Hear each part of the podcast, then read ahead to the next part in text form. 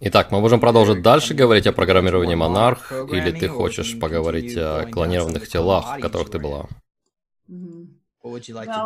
Ну, все клонирование. И когда я говорю клонирование, в моем случае, это не был человек, которого ты видишь сейчас. Это всегда был киборг. То есть они киборгизировали меня, а затем клонировали это. И это было на Марсе. Поэтому именно там я стал киборгом, а не на Луне. Луна была просто местом подготовки. Но Марс был местом, где я была дольше всего. Я была там минимум 20 лет, но казалось, что целую вечность. Может быть, даже 30 лет. И меня забрали туда, когда мне было 9. Я прошла подготовку на поверхности и в небе, в паре разных режимов там. Но с киборгизацией, когда они создают такой актив и вкладывают в него так много времени, денег и технологий, его клонируют, и он становится прекрасным товаром. Его можно продавать другим расам и что угодно. То есть это довольно удивительно, немного пугающе, когда мне приходят вспышки воспоминаний из других мест. Я думаю, меня продавали в галактической работорговле за пределами Солнечной системы. И, видимо, клоны могут жить гораздо дольше. И, видимо, они также переживают время по-другому. Я не могу объяснить это научно, это просто то, что я чувствую. Так это для меня, во всяком случае. И я не могу сказать. Мне трудно различить между одним клоном и другим. Я не думаю, что я всегда знал, мы не всегда знали, когда это был клон, а когда нет. То есть, нахожусь ли я в пятнадцатом клоне или во втором клоне. Я всегда была параллельно в паре разных ролей, как клонированный актив. Поэтому рассортировать где что довольно сложно. Да, еще бы. Может быть, ты расскажешь немного о том... Uh, Это регенератор. Как выглядело твое тело на Марсе, когда ты была киборгом? Знаешь, я немного вернусь назад и начну сначала. Я была ребенком, и, конечно, они давали мне расти, но сначала, перед тем, как они клонировали меня, я думаю, они тренировали меня экстрасенсорно, когда я взаимодействовала с тем, что я называю машина для убийства. Какое-то очень высокотехнологичное существо с когтями и специально созданное как оружие войны для ведения боя, но я коммуницировала с ним изнутри него или удаленно своим сознанием. И это была начальной подготовкой на Марсе. И затем после этого, в какой-то момент, когда я уже была чуть старше, um, нужно упомянуть, что я работаю со своими детскими «я», uh, которые пережили все эти вещи. Можно назвать их внутренние дети или еще как-то, но Одна из них пришла ко мне, ее киборгизировали, и у нее был металл с левой стороны головы под кожей и в левом предплечье. И она просто смотрела на меня и говорила, помоги мне, помоги мне. Как будто она все еще была где-то там и переживала это. И хотела вернуться домой, интегрироваться. Но часть того, что они делали, кажется, была физическая имплантация металла, механики в тело. То есть, когда мы говорим о существе киборги, что это такое? Киборг — это сочетание человека и машины каким-то образом.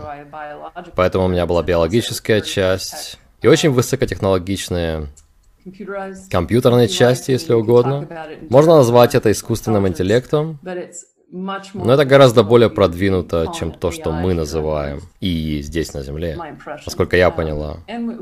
И с инопланетными материалами, и более тонкими типами имплантов в мозге и по всему телу, в энергетическом теле. То есть, получается, механические дополнения, биологические, а также химические через препараты. И это лучше. Трудно описать киборга, кроме того, что во мне было много металла и техники в моей голове, которая не была частью меня, они засунули туда. Может быть, мы начнем с того, как выглядел твой костюм? Я помню только, что когда мы были снаружи, это был плотно облегающий костюм. Когда мы были на поверхности, рядом с базой. Я не помню, никакого цвета он был, я не помню. И я не помню, чтобы мы носили что-то на лице, то есть мы все были адаптированы к тому, чтобы дышать там воздухом. Я помню, что там всегда был ослепляющий свет. Это точно. И очень ветрено. Я не помню многое о костюме или форме, которую я носила. Это менялось со временем, я уверена, в зависимости от того, чем я занималась. Да. Один из типов костюмов, который часто упоминают, это такой биокостюм, плотно облегающий. Обычно черный, возможно, из неопрена, и когда ты надеваешь его, на нем такие микроиголки изнутри, которые сначала колят тебя, и тело очень чешется, но затем он как будто сливается с тобой. Наверное, фемточастицы интегрируются. Ты помнишь что-то подобное? Это возможно. Я только помню, что он очень плотно облегал тело, и... Я, кстати, помню, как там всегда было очень жарко. Я знаю, что люди говорят, что на Марсе очень холодно, но я помню, что постоянно потело, и это могло быть из-за костюма. Я не знаю. Но днем там может быть очень тепло, особенно в летние месяцы. Да. Место, где мы находились, было рядом с экватором. Это была база, с которой я работала. Ниже экватора не очень далеко, в южном полушарии. Так что может быть поэтому. И хотя Марс дальше от Солнца, атмосфера там тоньше. И это может быть причиной того, что там было всегда такое яркое Солнце. Ты помнишь, видела ли ты какие-то деревья или растения? Нет. Я помню только, что прятаться было негде. Ты отсюда никуда не убежишь. Я помню много песка и пыли, которая всегда раздувала. Пейзаж был довольно красивый. Жаль, что я не могу вспомнить никаких деревьев. Как насчет другой фауны, каких-то животных? Я помню только... Наверное, это был какой-то паук, который убил меня однажды. Но обычных местных животных и растений нет, не помню. Я не помню, чтобы там была вода на поверхности. Там были потрескавшиеся лужи и поля. Ландшафт выглядел так, как будто там было очень много воды когда-то, но... Итак, вот это крабообразный паук. Ты сказал, что встречал такое существо? Да, я была с группой, нас было семь человек на поверхности. Мы патрулировали пешком вокруг базы. Это было в конце службы. Мне было по 30 или чуть за 30 тогда. Я прошла длительную подготовку работы на поверхности. Я помню, мы были в патруле, совершенно обычном, но немного дальше от базы и смотрели, что там. И затем из-за возвышенности, там есть такие холмы или рельеф, появляется... Я помню его как огромного, как дом зверя, вонючего, волосатого, серого, с коричневыми вкраплениями. И эти ребята могли каким-то образом испускать какой-то пар. У них была какая-то технология для этого, наверное в качестве самозащиты, чтобы убежать. Но я чувствовал, что меня жжет изнутри. Это ударило меня как будто тазером и жгло внутри, как будто в тебя попали скалярным оружием. Я упал на землю, и это все, что я помню. Я просто лежала там лицом в песке. И я не знала, была ли я жива или мертва, потому что мое сознание была жива, но я не могла двигаться. И существо, мне кажется, было просто... Оно было одним, но оно не хотело есть нас, оно просто хотело отогнать нас. Да, это вызвало у меня вопрос по поводу сознания в клоне и о том, когда клон умирает, нужно ли много времени, чтобы найти путь в источник или возвращаться в мое тело? Мне было совершенно неясно, что мне делать дальше. Вот что я помню. Я была в замешательстве. Я, которая была сознанием в том теле. Так что... Понятно. Uh, Что касается твоего отряда, uh, ты помнишь, чтобы с вами служили другие существа? Нет, Марс был местом, где... Я думаю, это менялось годами. Я думаю, это был не один и тот же отряд людей. Um, Но на Марсе, я помню, всегда было больше людей. В моих воспоминаниях там не было много инопланетян. Было очень много лиц, которые uh, как бы затуманены в um, воспоминании, но людей. В то время как на Луне, я помню, там были нацисты или немцы, но также очень много серых и драка. Поэтому у меня нет много воспоминаний о не людях на Марсе. И на Марсе было так много всего. Казалось, что это была бесконечная тренировочная миссия и практика.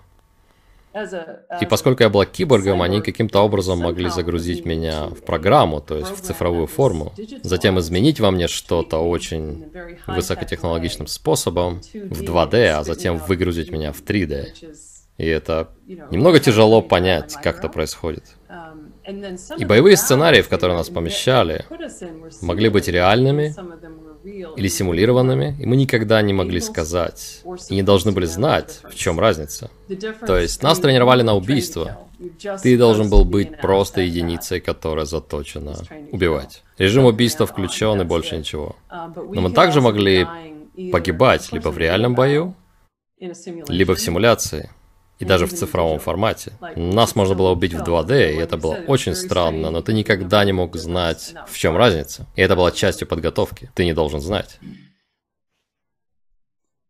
Понятно. Ты можешь описать что-то о своем, ну, например, как насчет, как насчет твоего роста, или что менялось в твоей внешности? Ты выглядел как человек вообще? Я думаю, я была на границе человеческого облика, Джеймс. Да, кто-то спросил меня как-то, ты была в женском теле? А я говорю, на том этапе я уже была андрогином. И мой пол был...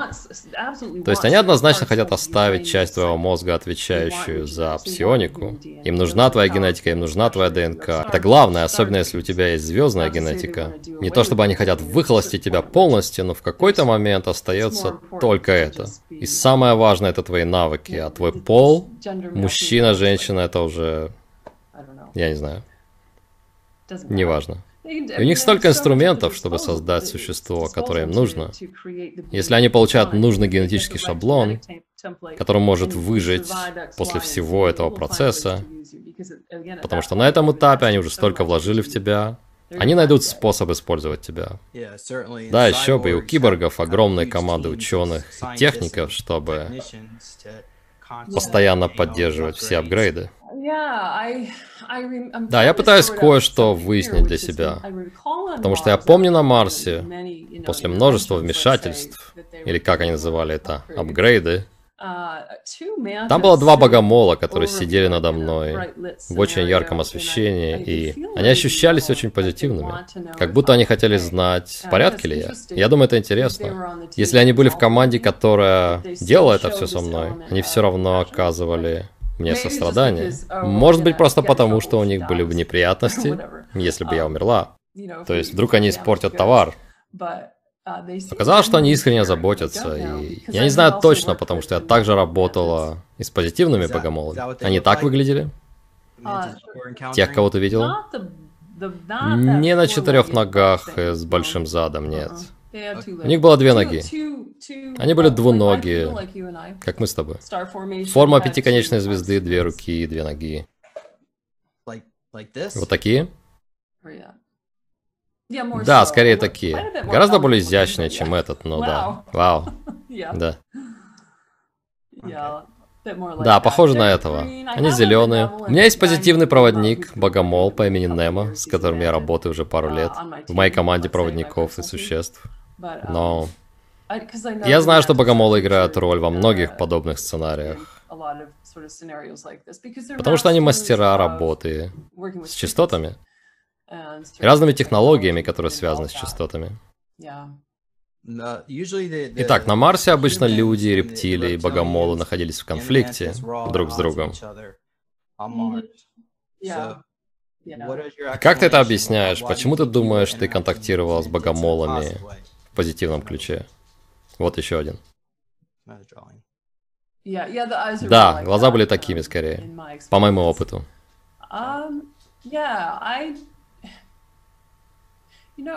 Знаешь, я бы сказал, когда мы говорим, что какая-то раса только негативная или только позитивная, я не думаю, что это всегда правда.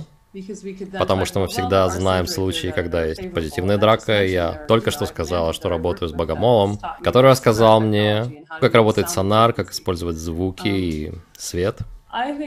Я думаю, эти ребята были в команде, которая обрабатывала меня, но они помогали мне каким-то образом. Или Насколько я вижу, я могу упомянуть муравьев, которые иногда работали серыми, когда меня похищали в детстве по ночам. И вот что они мне сказали. И это относится к тому вопросу, возможно, что их тоже захватили. Они были порабощены серыми. И их контролировали до некоторой степени для этой работы. Конечно, они просто могли рассказывать это мне, но я думаю, всегда есть вариации. Невозможно сложить все по коробочкам. Здесь хорошие, здесь плохие. Да. Похоже, я не ответил на твой вопрос о том, почему. Oh, да нет, все нормально. Итак, ты можешь немного рассказать о своих контактах um, с Богомолом? Uh, Может быть, расскажешь о его имени? Uh, да, мой приятель Немо. Я могу рассказать о Немо. Это имя, которое ты дала ему? Нет, мы даже спорили с ним однажды из-за этого пару лет назад, потому что я спросил, как мне называть тебя, чувак? Он, она, я не знаю. И он сказал, называй меня Немо. Я говорю, я не буду называть тебя Немо. Он сказал, нет, Немо это хорошее имя. Так что у него есть имя. И они не всегда имеют имена, иногда просто набор цифр, если вообще что-то. Итак, Немо я занималась энергетическим исцелением для некоторых инопланетян. И он пришел вскоре, после того, как начался этот период моей жизни. Я проснулась как-то утром, и он был с левой стороны от меня, прямо возле лица. И это было так же, как с Тия, той драка, когда я сказала, блин, что тебе нужно. Это не то, что ты хочешь видеть первым делом над своей кроватью. И это происходило в течение пары дней. При этом я довольно хорошо защищена. Но это было два раза. Я начала прощупывать его энергетическое поле. И он как бы говорил, я не пришел, чтобы навредить тебе. Я пришел помочь тебе. И это правда. Когда мы настраиваемся на чистоту, мы можем... Да, это гораздо ближе. Да, спасибо. Когда мы настраиваемся на чистоту, мы можем распознать намерение существа. Если мы поддерживаем высокую вибрацию, держим свое сознание максимально незамутненным. Я почувствовал, что он говорит правду. И в течение нескольких месяцев тесной работы с ним он научил меня, как работать с цветом, со светом, со звуком, потому что они как художники, это их специальность. И он ходил со мной рядом. Похоже, ему нужен был доброволец на земле, человек, чтобы я как бы говорил, этот парень со мной, и ему можно быть здесь. То есть он ходил со мной, например, и это забавно. Я могла пойти за покупками в супермаркет, и он говорил, я пойду с тобой, я хочу впитывать частоты. То есть он наслаждался всей палитрой человеческих эмоций. И всей нашей истерией и радостью и страданием, просто наблюдая это имея возможность видеть это близко через мой опыт. И он все еще приходит, я как бы говорю ему привет каждый день. Он появляется слева впереди от меня постоянно, то есть он впереди слева. И разные мои проводники появляются в разных местах, как бы отражая разные аспекты сознания. И значит ли это, что ты могла быть одним из таких существ в другом воплощении? Вполне возможно, у нас столько вариантов описания этого. Да, прошлая жизнь или параллельный опыт, кто знает. Но у меня всегда было скорее позитивное ощущение от богомолов. Когда я только начала вспоминать, когда информация о Марсе начала всплывать, и возвращаясь к пространственному аспекту сознания, и это, наверное, межпространственное явление, я сидела в кровати как-то утром, настраивалась, чувствовала энергии, говорила привет моим проводникам, И слева сзади, и это место, где меня контролировали и подключали к технике в прошлом. Я поняла, что, блин, там очень много чего происходит. Там был портал, я знала об этом, это был вход, через который они приходили и уходили. Сзади слева, в моем поле, в нелокальном пространстве. И там появилось два богомола с двух его сторон. И они сказали, мы хотим помочь тебе увидеть это. И они, по сути, охраняли портал. Они сказали, это одностороннее движение, но ты можешь отправиться в свои воспоминания на Марсе сейчас. Это было этой весной. Это просто иллюстрация их намерений. Они охраняли портал и защищали меня, пока я... Это было что-то вроде астрального путешествия в тот опыт. То есть они помогали тебе вернуть воспоминания? Вроде того. Они охраняли портал, через который я могла безопасно вернуться на Марс почти в реальном времени. Я попадал в какую-то сцену, которая была довольно шокирующей. Там была масса неоновых взрывов в небе. Но я могла наблюдать все, будучи в безопасности, не участвуя напрямую и не будучи уязвимой, если понятно, что я имею в виду. Они хотят провести нас через травмы и пытки, и цель не только в том, чтобы создать альтеры. Они хотят, чтобы мы стали как они. Um, они думают, что могут питаться нашей силой, um, пытаясь сделать нас злыми, как они. Но это не срабатывало. И вот почему все их планы сейчас разваливаются, потому что мы проходим через период Вознесения, и они отключены, но мы нет. И мы вернем свои воспоминания, наши способности. Да, но все эти темные, я называю их темными лордами, они всегда оперируют только из ограниченного диапазона энергии, вместо того, чтобы подключаться к энергии единого поля и творческого сознания Вселенной. То есть они берут ее аспект, который ограничен, в то время как мы берем энергию из неограниченного источника, из принципа, который за пределами службы себе. Так что да. Стоит упомянуть, что когда я была в Монтаке и во время сатанинского программирования, которое они проводили с помощью видеоочков, это было визуальное программирование, которое они стробировали слева в мой левый глаз.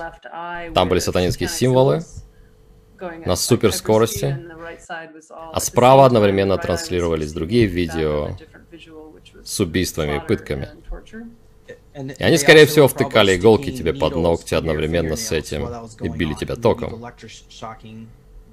Электрошок, да. В какой-то момент тебе уже в процессе ты уже говоришь, я просто хочу умереть. Пусть они просто убьют меня. Но ты уже в полной прострации и так. Когда эти воспоминания начали открываться у меня, я видела их со стороны, как будто они происходили не со мной. То есть я не переживала это от первого лица. И эта диссоциация является целью пыток. И именно этот механизм диссоциации в мозге помогает нам выжить. И в процессе исцеления мне нужно было выйти из состояния наблюдения за собой со стороны и осознать, что это происходило со мной, и интегрировать эмоции по этому поводу. Um, Короче говоря, визуальное программирование сатанизма было нужно, чтобы... Оно имеет несколько целей, расщепление ума и создание альтеров, um, но опять же, это чтобы создать ощущение, что ты не знаешь, что реально. И в итоге ты не знаешь, реален ли ты. И тогда сознание становится очень податливым, без чувства «я» в ребенке. И это как чистый лист. Она не знает, здесь она или нет, жива она или мертва. Так что я знаю, что мы отклонились, мы были в центре и свернули куда-то на... Я не помню, о чем мы говорили. Как насчет вопроса от зрителей? Ты можешь рассказать, как Тия, твой драконианский аспект, выглядит? И какие ощущения, когда она проявляется в твоем теле? Да, мне нравится этот вопрос. Я могу говорить о ней часами. Кажется, я говорил в начале, она впервые пришла как обычное зеленое рептильное существо с очень сильным стержнем. Не так, как я сижу сейчас. Но когда она заходит в меня, я сразу сажусь прямо, как будто во мне появляется королевская энергия не маленькая я. Но не в устрашающем смысле. Это естественно. У них нет разбалансированного эго, которое создает неврозы у людей. Они просто такие. Но по мере того, как я интегрировала ее, и она проявляется вербально также, я записала, если кто-нибудь тоже общается со своей семьей позитивных драка, как я, есть настройка, которую можно бесплатно скачать на моем сайте. И это очень мощные драконианские звуки. И это то, что говорит она. Это очень гортанный язык.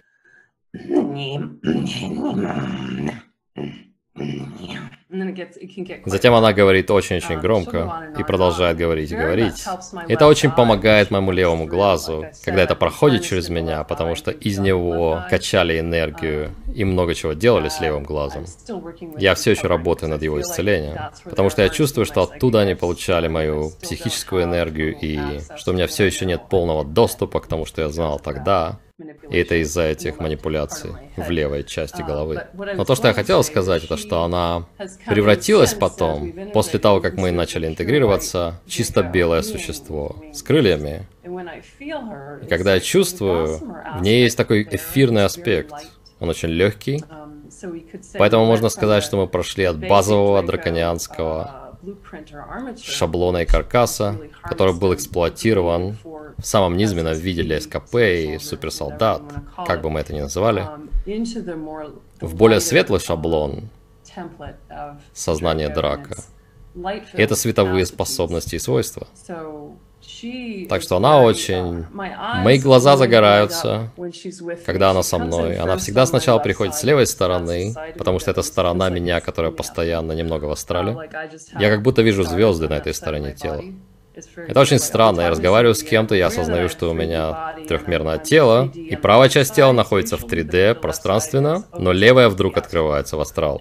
Короче говоря, ее тело сначала приходит слева, если я сижу достаточно долго, она переходит в правую часть и полностью наполняет меня, в эфирном смысле.